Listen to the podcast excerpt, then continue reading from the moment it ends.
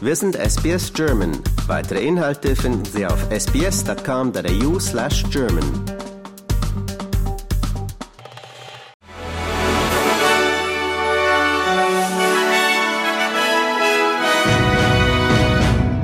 Sie hören den SBS German Newsflash an diesem Donnerstag, den 28. September. Mein Name ist Benjamin Kantak. Ein traditioneller Eigentümer hat erfolgreich Woodside Energy herausgefordert. Der Energiekonzern hatte geplant, für ein Offshore-Gasentwicklungsprojekt vor der Westküste Australiens seismische Sprengungen durchzuführen. Das Bundesgericht entschied am 28. September, also heute, dass das Vorhaben nicht die erforderliche Genehmigung hatte, nachdem die traditionelle Verwalterin Raylene Cooper eine Madudu Nera-Frau, im August eine gerichtliche Überprüfung der Entscheidung der Aufsichtsbehörde beantragt hatte. Truppen und Ausrüstung werden in den Norden Australiens verlegt, um die Armee besser auf Kämpfe in der Region vorzubereiten. Verteidigungsminister Richard Marles hat angekündigt, dass allgemeine Einheiten in spezialisierte leichte, gepanzerte und motorisierte Kampfbrigaden umstrukturiert werden sollen. Hunderte von Soldaten werden in Basen in Darwin und Townsville im Norden verlegt.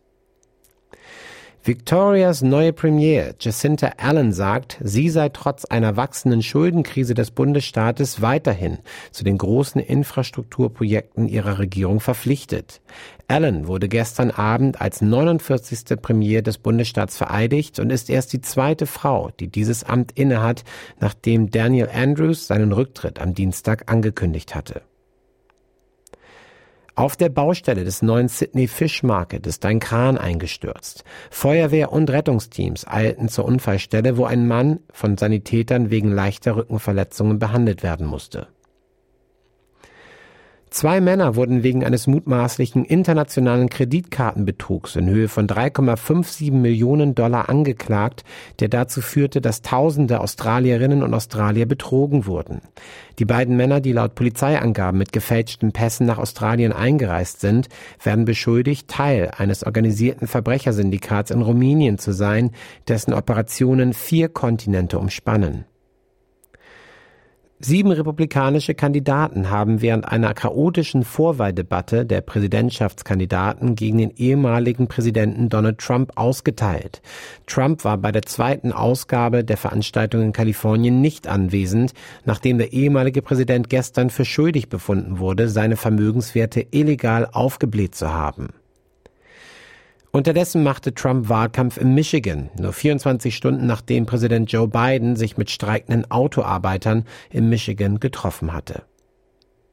Neue Daten des Australian Bureau of Statistics, kurz ABS, weisen auf eine Erfolgsgeschichte von Migranten im Land hin mit Blick auf ein hohes Niveau der Englischkenntnisse, Beschäftigung und Einbürgerungsrate. Die gestern veröffentlichten Daten über die Siedlungsergebnisse der Migranten des ABS zeigen, dass 82 Prozent der Migrantinnen und Migranten, die weniger als fünf Jahre in Australien sind, Englisch beherrschen. Migranten haben laut den Ergebnissen die gleiche Wahrscheinlichkeit wie die allgemeine Bevölkerung, ein kleines Unternehmen zu besitzen, und es ist weniger wahrscheinlich, dass sie Arbeitslosengeld erhalten werden.